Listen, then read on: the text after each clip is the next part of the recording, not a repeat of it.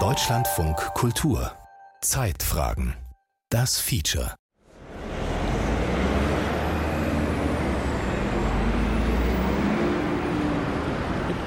Wir stehen hier Kantecke Leibnizstraße in Berlin-Charlottenburg und zwar genau an der Stelle Leibnizstraße 130, wo vor 100 Jahren das allererste chinesische Restaurant in Berlin eröffnet haben soll, das Tianjin.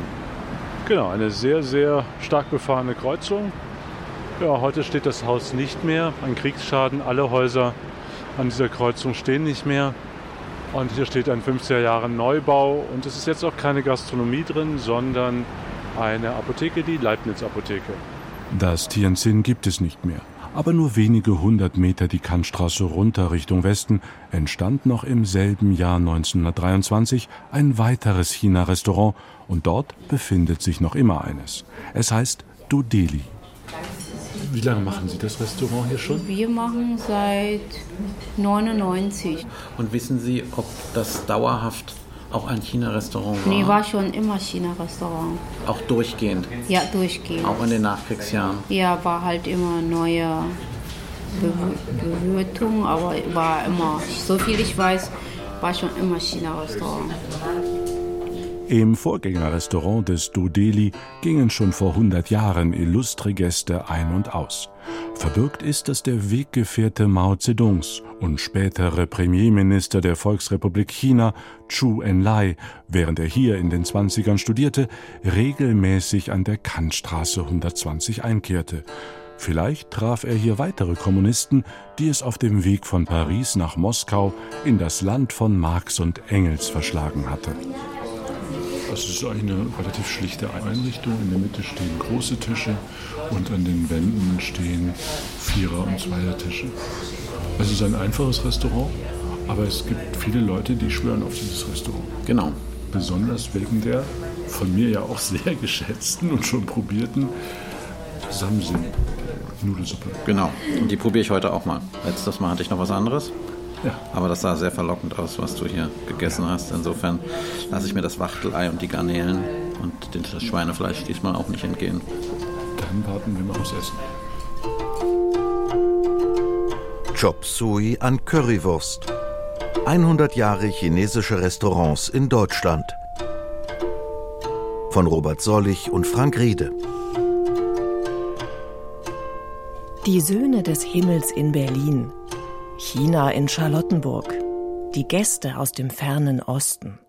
Unter einer dreifachen Überschrift berichtet das 8 Uhr Abendblatt in seiner Ausgabe vom 6. Juli 1923 von dem ersten chinesischen Restaurant Berlins mit dem Namen Tianjin. In Charlottenburg, nicht weit von der Leibnizstraße, ist ein kleines Restaurant, in dem ein chinesischer Koch chinesische Speisen bereitet. An den Tischen sitzen Chinesen, einige Inder und Japaner sind auch zu sehen. Nicht nur die Besucher machen Eindruck auf die Reporterin Margit Freud. Ich wies auf die schwarzen Hölzer, mit denen die Chinesen mit unglaublicher Geschicklichkeit den Reis zum Munde heben, die zerhackten Huhn- und Fleischstücke in der Currysoße wälzen und dann zum Munde balancieren, während mir bald kurz vor den Lippen die Stücke entglitten oder die beiden Hölzer sich im Munde sperrten. Eine Esstechnik, die damals in Deutschland allenfalls aus Karl-May-Roman bekannt war. Der Chinese hat keine eigentlichen Löffel. Ebenso wenig bedient er sich des Messers oder der Gabel bei Tafel. Alle festen Speisen, Fleisch und so weiter, werden klein geschnitten serviert. Der Ungeübte spießt sich diese Stückchen aus der Brühe heraus, wozu er sich der Quaize bedient, wird aber ausgelacht oder gilt für einen Mann, welcher die gute Sitte missachtet. Der geübte Esser nimmt das eine Stäbchen zwischen den Daumen und Zeigefinger der rechten Hand, das andere zwischen den Mittel- und Ringfinger. Stoßen nun die Enden der Stäbchen zusammen, so bilden sie einen beweglichen Winkel, eine Art Zange, mit welcher man alles, selbst dünnen Reis zum Munde zu bringen vermag. Es leben etwa 300 bis 400 Chinesen in Berlin, etwa 700 in Deutschland. Da Chinesen oft nach kurzem Aufenthalt weiterreisen, lässt sich ihre genaue Zahl nur schwer feststellen. Der größte Teil setzt sich aus Studenten, Mediziner, Ingenieure und so weiter zusammen. Für die späteren 20er Jahre wird diese Zahl sogar noch etwas höher geschätzt. Denn auch für Studierende aus asiatischen Ländern wird Deutschland vergleichsweise erschwinglich.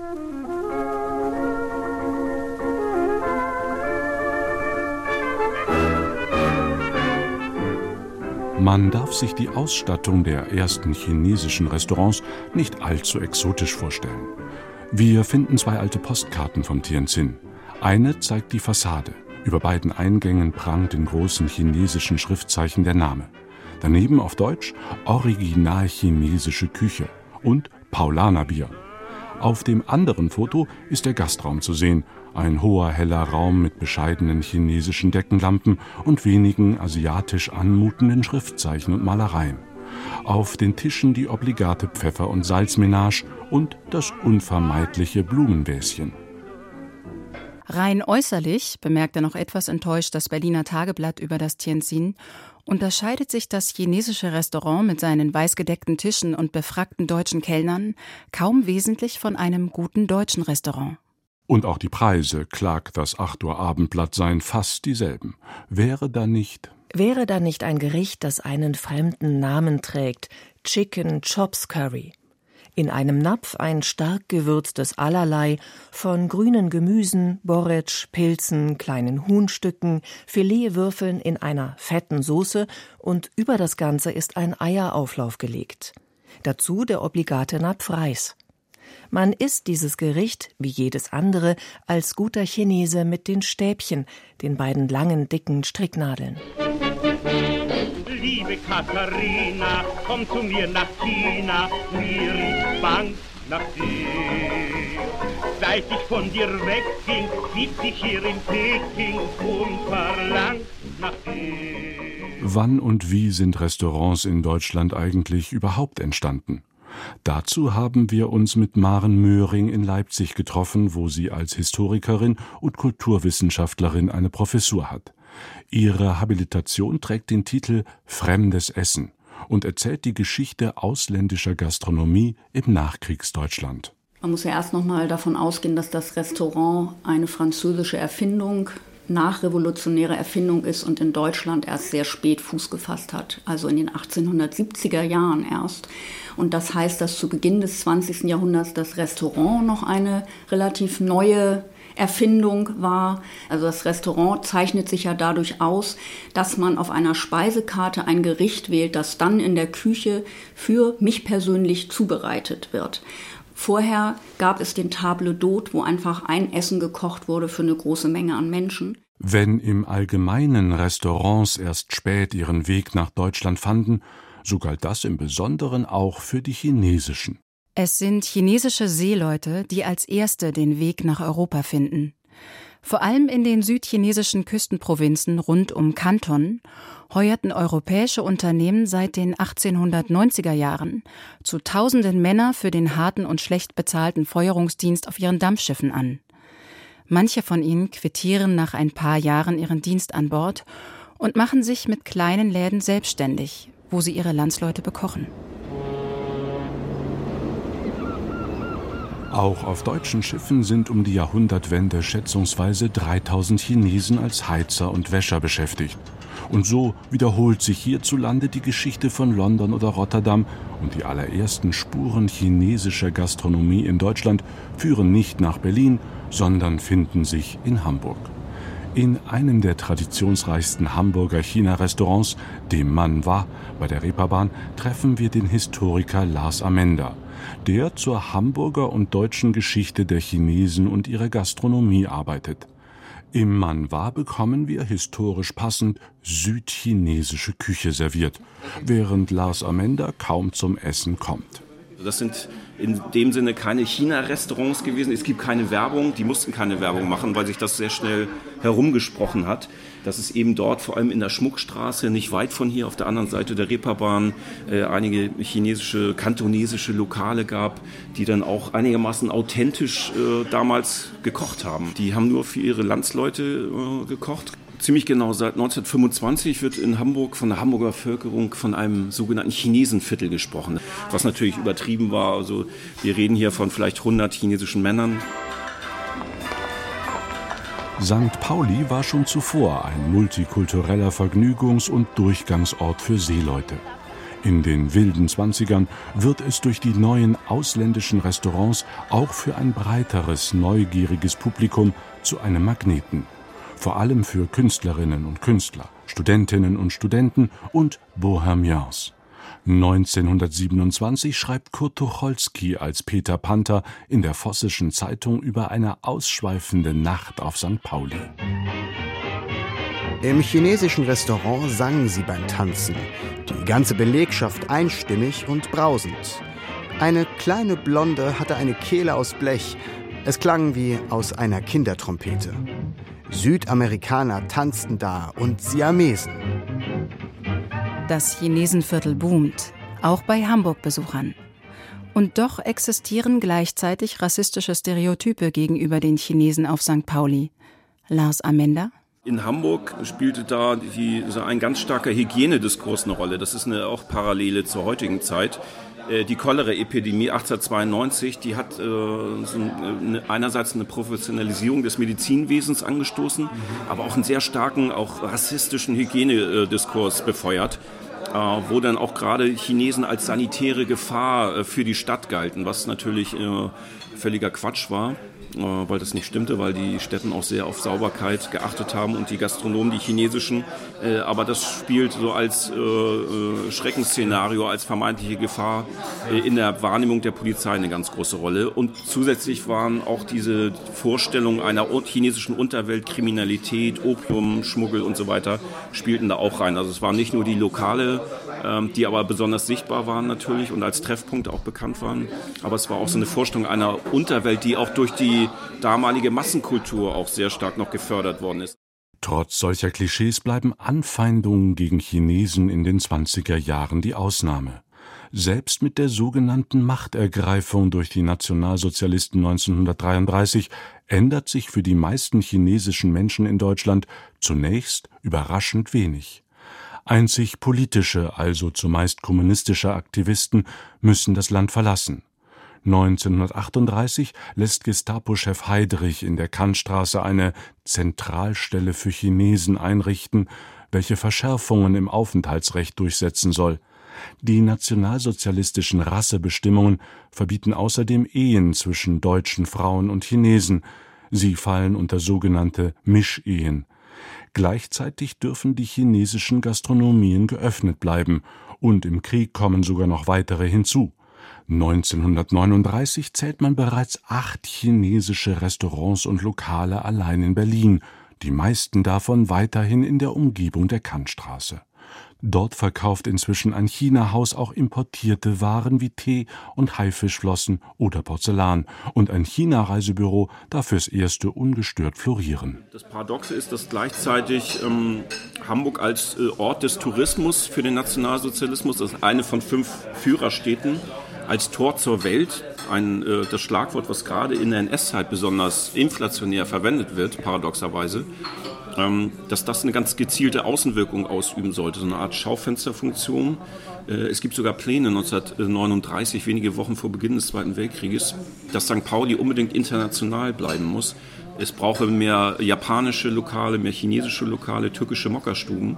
Äh, wegen des KDF-Tourismus, des propagandistisch instrumentalisierten KDF-Tourismus, aber auch wegen der Ausländer, die damals sehr viel über über die äh, Passagierschiffe auch in den Hamburger Hafen äh, gereist sind. 36 beispielsweise zu den Olympischen Spielen. Da sollte so eine Art Zerrbild entstehen, dass in Hamburg sozusagen eine multikulturelle Atmosphäre existiere. Als Juden spätestens 1938 der Besuch von allen Gaststätten und Restaurants eigentlich überall verboten wird, gibt es eine Ausnahme. Sie dürfen in chinesischen Lokalen noch bewirtet werden wie uns Lars Amender berichtet. Obwohl chinesische Menschen von der Nazi-Rassenlehre als minderwertig eingestuft sind, werden sie vielleicht wegen ihrer geringen Anzahl zunächst nicht systematisch verfolgt.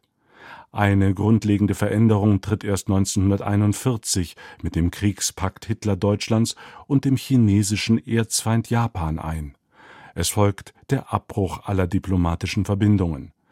Die circa 400 verbliebenen Chinesen werden fortan als Staatsangehörige der von Deutschland anerkannten pro-japanischen Marionettenregierung in Nanking betrachtet. Deshalb können die Studenten unter ihnen relativ unbehelligt weiter studieren. Gleichzeitig genießen die chinesischen Menschen keinerlei Schutz mehr durch Botschaft oder Konsulate, sondern sind als Nicht-Arier rechtlos und der Willkür der Deutschen ausgesetzt, was sich insbesondere in der Verfolgung und Bestrafung wilder Ehen zwischen Chinesen und Deutschen zeigt. Kinder aus solchen Beziehungen werden zur Zwangsadoption freigegeben. Die deutsch-chinesische Sinologin, Kuratorin und Zeitzeugin Dagmar Jüdemski wurde 1943 in Berlin geboren. Sie hat sich mit der Chinesenverfolgung im Nationalsozialismus auseinandergesetzt und schätzt die Zahl der in Konzentrationslagern inhaftierten Chinesen auf etwa 100, von denen etliche dort umkamen. Allein im KZ Sachsenhausen seien ab 1941 32 Chinesen interniert gewesen, die meisten davon wohl aus Berlin.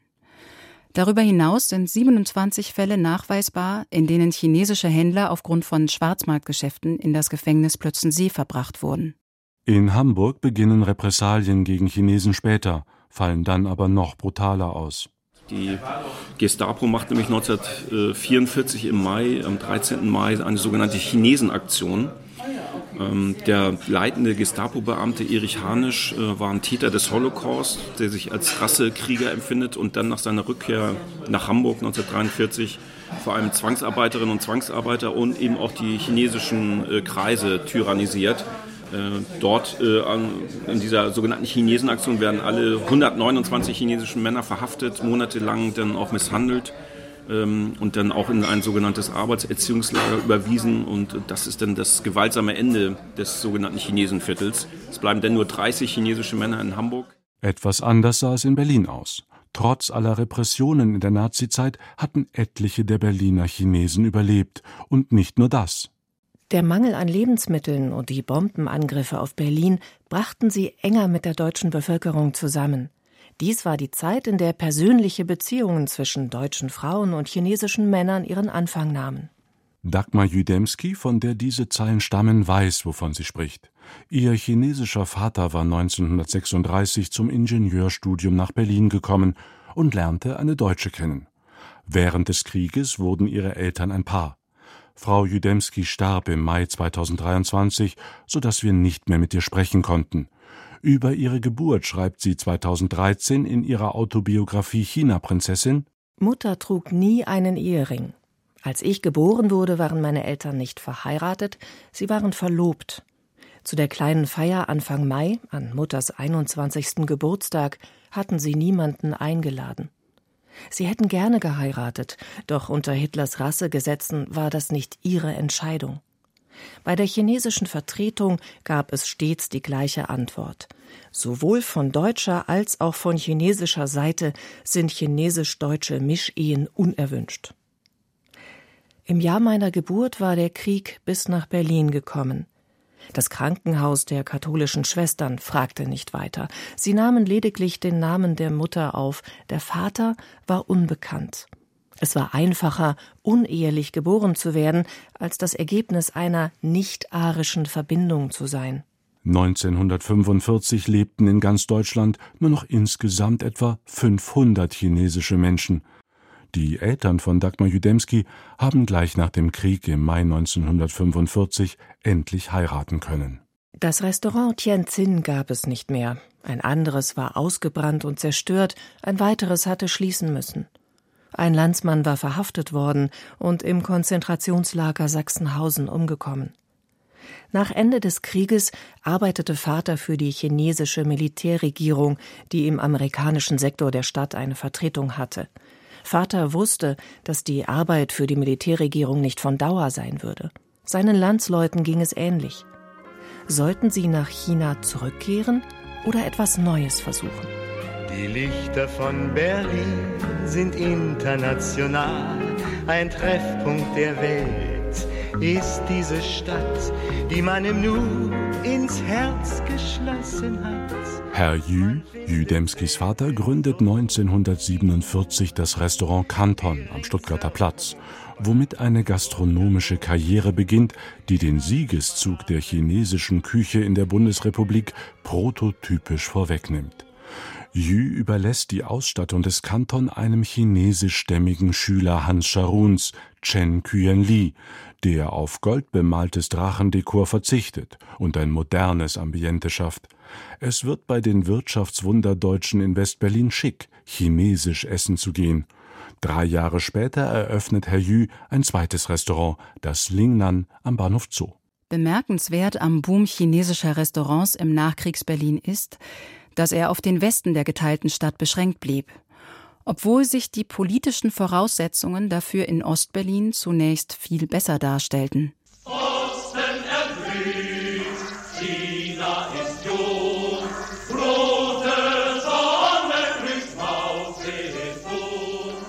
Außer einigen wenigen Studierenden aus China, die es an die Humboldt-Universität verschlug, waren die engen Verbindungen der jungen DDR mit der im selben Jahr gegründeten Volksrepublik aber kaum sichtbar im ostdeutschen Alltag. Mit dem chinesisch-sowjetischen Zerwürfnis in den 60er Jahren endete jede Annäherung, die sich gastronomisch eh nie abgebildet hatte. Ab 1979 bestand einzig im Palasthotel in Ostberlin mit dem Jade eine asiatische Mischküche. Erst im Wendejahr 89 eröffnete an der Leipziger Ecke Friedrichstraße im Mädlerhaus ein rein chinesisches Restaurant namens Peking, welches im Vereinigten Deutschland allerdings schon bald pleite ging. Ganz anders sieht die Situation in der Bundesrepublik aus, wo China-Restaurants seit den 60er Jahren auch außerhalb der Metropolen überall aus dem Boden schießen. Komm ein bisschen mit nach Italien, komm ein bisschen mit ans blaue Meer. Und wir tun, als ob das Leben eine schöne Reise wäre. Durch den neuen Wohlstand haben die Westdeutschen das Reisen entdeckt, fahren im Sommerurlaub mit dem VW Käfer über den Brenner nach Italien oder über den Autoput nach Jugoslawien, besteigen Charterflieger nach Spanien oder Griechenland. In die Gegenrichtung machen sich Menschen damals ebenfalls auf den Weg. Italiener, Jugoslawen, Griechen oder Türken. Sie reisen freilich nicht nach Deutschland, um Urlaub zu machen, sondern kommen als Arbeitsmigranten im Zuge von Anwerbeabkommen. Es dauert nicht lange, bis sich diese Migration gastronomisch auswirkt.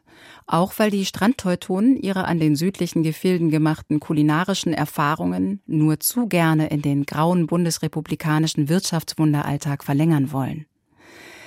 Maren Möhring hält den Zusammenhang von Massenmigration und Massentourismus für grundlegend. Also die großen Küchen, die großen ausländischen Küchen in der Bundesrepublik waren bis, wenn man will, zur Jahrtausendwende die türkische, die griechische, die italienische und die jugoslawische Küche, also die sogenannten Gastarbeiterküchen. Es ist richtig, dass auch zu Beginn der Arbeitsmigration ab 1955 die ersten Lokale häufig sozusagen die Landsleute bekochen wollten. Das ist richtig. Aber es wurde dann schnell entdeckt, dass sich auch die Deutschen für andere Küchen zu interessieren begannen. Und es ist kein Zufall, dass die 60er, 70er Jahre so bedeutsam sind, weil das auch die Zeit ist, in der sich langsam der Tourismus zu einem Massentourismus entwickelt. Menschen nach Italien gereist sind oder aber von Italien Reisen gehört haben und nun zu Hause auch mal italienische Speisen ausprobieren wollten. Im Unterschied zu den genannten Gastarbeiterküchen ist zwar an Reisen in das Reich der Mitte nicht einmal zu denken, noch gar an eine Anwerbung von Arbeitskräften, und bis in die 70er Jahre unterhalten die Bundesrepublik und China nicht einmal diplomatische Beziehungen. Dennoch werden China-Restaurants in genau dieser Zeit zu einem Massenphänomen, obwohl sie unter ganz anderen Voraussetzungen funktionieren. China war immer in diesen Vorstellungen das ganz Fremde, Entfernte, Geheimnisvolle. Und wenn man so will, haben ja auch die chinesischen Gastronomen diese Ideen bewirtschaftet, in denen sie eben ihre Restaurants teilweise dann auch nach solchen Fantasiebildern eingerichtet haben. Ja, mit Drachen und interessanter Beleuchtung, spezieller Musik etc. Anders als bei den Alt-Berliner Chinesen wie dem Tianjin haben deutsche Kellner, womöglich gar livriert, in diesem Ambiente natürlich keinen Platz. Zur Beglaubigung der Authentizität des nachkriegsdeutschen China-Restaurants gehört vielmehr zwingend auch chinesisches Personal, welches mit dem rasant wachsenden Bedarf gar nicht so leicht anzuheuern ist. Viele Köche und Kellner stammen nicht aus der Volksrepublik, sondern aus zum Beispiel Taiwan oder dem damals noch britischen Hongkong. Aber selbst diese kann man nicht einfach einstellen, sondern benötigt für jede dieser Spezialkräfte eine Ausnahmegenehmigung. Dabei unterscheidet sich die Handhabung unter den Bundesländern beträchtlich. Dass ein Hamburger Stadtführer 1968 bereits stolz 22 China-Restaurants aufzählen kann, verdankt sich nicht zuletzt der liberalen Einwanderungspolitik der Hansestadt wohingegen der Boom chinesischer Restaurants in Bayern erst mit deutlicher Verzögerung einsetzen kann. Die Inszenierung der Restaurants als ein Drachen- und Lampignon behangenes Fantasie-China wiederholt sich in der Küche. Die Gerichte werden deutschen Geschmäckern und Vorlieben angepasst. Für chinesische Landsleute mag man hier auf Nachfrage gelegentlich original chinesisch kochen. Wer von der Speisekarte bestellt, erhält das Essen hingegen zumeist deutlich weicher gegart und dezenter gewürzt. Den Vorbehalten des deutschen Publikums gegenüber trockenem Reis und dem Bedürfnis nach reichlich Soße kommt man vorauseilend entgegen und punktet überdies mit üppigen Portionen und großem Speisenangebot. Gaststätten zum Goldenen Drachen mit folkloristischen Ausstattungen und übergroßen Portionen finden sich heute fast nur noch in Vor- oder Kleinstädten. Zum Interview sind wir beim Chinesen in Berlin Mitte verabredet und beginnen mit der Bestellung auf gut Chinesisch mit den Nummern in der Karte. Ich würde gerne einmal die 24 probieren. Klassik. Genau. Ja. Dann einmal die 31, einmal 36, aber in vegan und einmal die 91. Im Osten Berlins, im angesagten Scheunenviertel, sitzen wir in einer zeitgenössischen Variante des China-Restaurants. Nichts ist hier mit China-Folklore, sondern es gibt sich nüchtern, stylisch. Hier treffen wir die Foodbloggerin Sissy Chen, die mit Eating Berlin auf Instagram 63.000 Follower hat, 20.000 bei TikTok. Außerdem schreibt sie für Zeit Online und den Spiegel. Wir sind im Dumpling, das noch nicht so lange existiert. Es ist voll und laut. Sissy kommt aus Peking und wuchs in Wien auf. An chinesischem Essen ist für sie das Miteinander charakteristisch, dass nicht jeder seinen Teller verteidigt und als unveräußerliches Eigentum betrachtet. Ich meine, generell ist halt Essen China zu immer, also immer gedacht zu teilen. Ähm, das heißt, man isst immer aus der Mitte, jeder kriegt so eine kleine Schüssel und da ist jetzt auch nicht so, man hat jetzt auch nicht so Hemmungen wegen, oh mein Gott, ich darf ich jetzt mit meinem Städtchen rein. Das ist nicht nur gewollt und normal, sondern es ist auch komplett üblich, dass ich dir zum Beispiel jetzt ein Dumpling auf deinen Teller legen würde, mhm. als Zeichen von Fürsorge oder Respekt oder Freude, dass wir zusammen essen. Also es ist, man, man schafft halt keine Grenzen am Esstisch. Mehr als genervt ist Sissy Chen von den Vorurteilen gegen chinesische Küche und chinesische Menschen. Es sind für sie Rassismen, wenn man behauptet, in China würden Hunde gegessen und Glutamat wäre Hauptbestandteil der Gerichte. Eine neue Qualität bekamen diese Anfeindungen während der Corona-Pandemie, als wäre diese durch chinesische Essgewohnheiten ausgelöst worden. Ich habe ganz, ganz viel Hate abbekommen, äh, weil Leute mich dafür verantwortlich gemacht haben. Und dann gepaart mit Kommentaren wie ähm, ihr, ihr Allesfresser und ähm, also wirklich komplett hasserfüllte Nachrichten. Sissy Chen kommt auf Stodeli zu sprechen und seine Spezialität, die Nudelsuppe Crossing the Bridge. Das ist eins meiner ähm, Lieblingsrestaurants, weil die ähm, also die einzigen, die äh, Yunnan, ich weiß nicht, wie das auf Deutsch heißt, aber das heißt Crossing the Bridge Noodles. Ja. Das ist eine Yunnan-Spezialität. Und das sind wirklich so Reissuppen. Die haben, glaube ich, vier. Das ist so eine ganz große Schale Reisnudelsuppe. Genau. Und die ist sehr, sehr spezifisch aus Yunnan. Die ist in Yunnan Teil des Kulturerbes und ähm, die wird in Dodeli serviert und soweit ich weiß, ist Dodeli das einzige Restaurant, die das servieren. Ähm, und für die Nudelsuppe gehe ich immer ins Dodeli. Also die haben richtig andere gute Sachen, aber wenn ich immer spezifisch, fahre ich extra auf die Kantstraße. Und auch wir kommen noch einmal zurück in die Kantstraße in Charlottenburg. Dort nahm die Geschichte chinesischer Gastronomie und chinesischen Lebens in Berlin vor 100 Jahren ihren Ausgang. Eine wechselvolle Geschichte, die in der Nazizeit beschämend und grausam war. An Verfolgung und Ermordung chinesischer Menschen durch Deutsche damals muss erinnert werden. Inzwischen ist die chinesische Gastronomie nicht mehr wegzudenken aus Deutschland und im kulinarischen Alltag angekommen.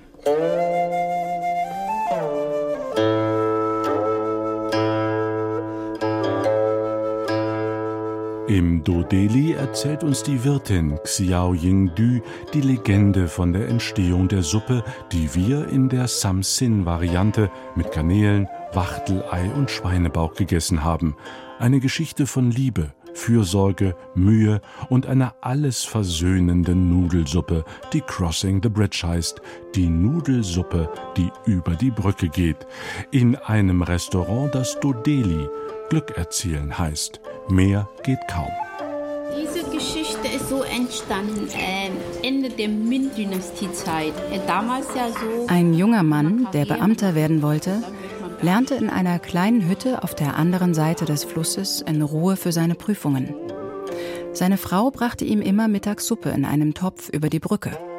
Eines Tages schlief sie über dem Kochen ein, musste sich, aufgewacht, beeilen und brachte Zutaten und Brühe getrennt hinüber und gab sie erst kurz vorm Servieren zusammen. Jetzt waren die Zutaten frisch und bissfest und die Suppe schmeckte dem Mann noch besser. So konnte er gut lernen und wurde ein hoher Beamter.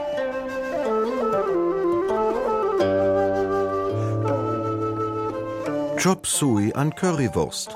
100 Jahre chinesische Restaurants in Deutschland. Von Robert Sollich und Frank Riede.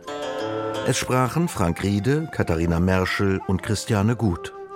Ton Christiane Neumann, Regie Anke Beims, Redaktion Martin Hartwig.